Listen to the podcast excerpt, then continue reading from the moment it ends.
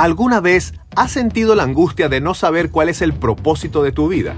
¿Has sentido que la amargura te domina cuando te ves obligado a trabajar donde no quieres o hacer lo que no te gusta? ¿Te has visto perdido sin dirección como si nada de lo que eres, haces o logras tuviera sentido? Usualmente, en situaciones como estas nos preguntamos, ¿por qué me pasa esto a mí? O ¿por qué tengo que ir si no quiero? O tal vez, ¿por qué no me siento realizado ni feliz con lo que soy, hago y logro? La pregunta perfecta para las situaciones que nos afligen y nos ponen a prueba no es un por qué, sino un para qué. Un por qué nos coloca en posición de víctima, como si la vida pasara por encima de nosotros sin compasión ni sentido. Pero un para qué nos obliga a pensar, a meditar y discernir acerca de lo que nos sucede, pero desde una mirada más calmada y sabia. Nos da intención de aceptación para aprender y superarnos. Un problema con tu pareja, por ejemplo, o ir a trabajar a un lugar donde no quieres ir. En ambos casos se convierten en caos cuando nos preguntamos por qué pero con un para qué seguro tendrán una solución o varias.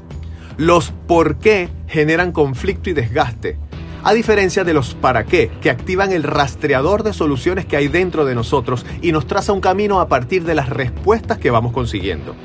La respuesta al por qué apunta a las causas, muchas veces externas, que te trajeron a este momento.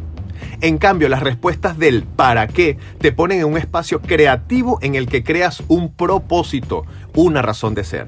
En pocas palabras, con un por qué miramos hacia atrás y con un para qué miramos hacia adelante. Son dos procesos mentales totalmente opuestos. Te pongo estos ejemplos. Te preguntas, ¿por qué estoy vivo? Tu mente empieza a responder, porque hace algunos años mi papá y mi mamá se juntaron y me hicieron ta ta ta. ¿Por qué voy a trabajar?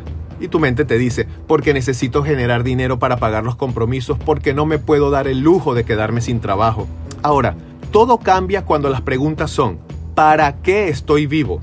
Allí decides tú. Para amar, para aportar algo valioso a la humanidad, para aprender, triunfar, crecer, evolucionar, eh, disfrutar, etc. O por ejemplo, ¿para qué voy a trabajar? Para lograr metas, vivir como he soñado, para dar lo mejor de mí, para hacer el capital para mi emprendimiento. Responder el por qué es fácil. Solo basta mirar hacia atrás y encontrar todas las justificaciones o causas que te trajeron hasta este punto. El para qué te pone en un contexto de propósito y posibilidades infinitas.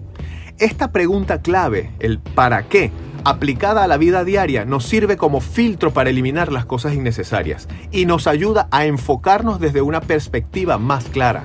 De hecho, nos ayuda en la toma de decisiones porque no importarán los juicios de otros.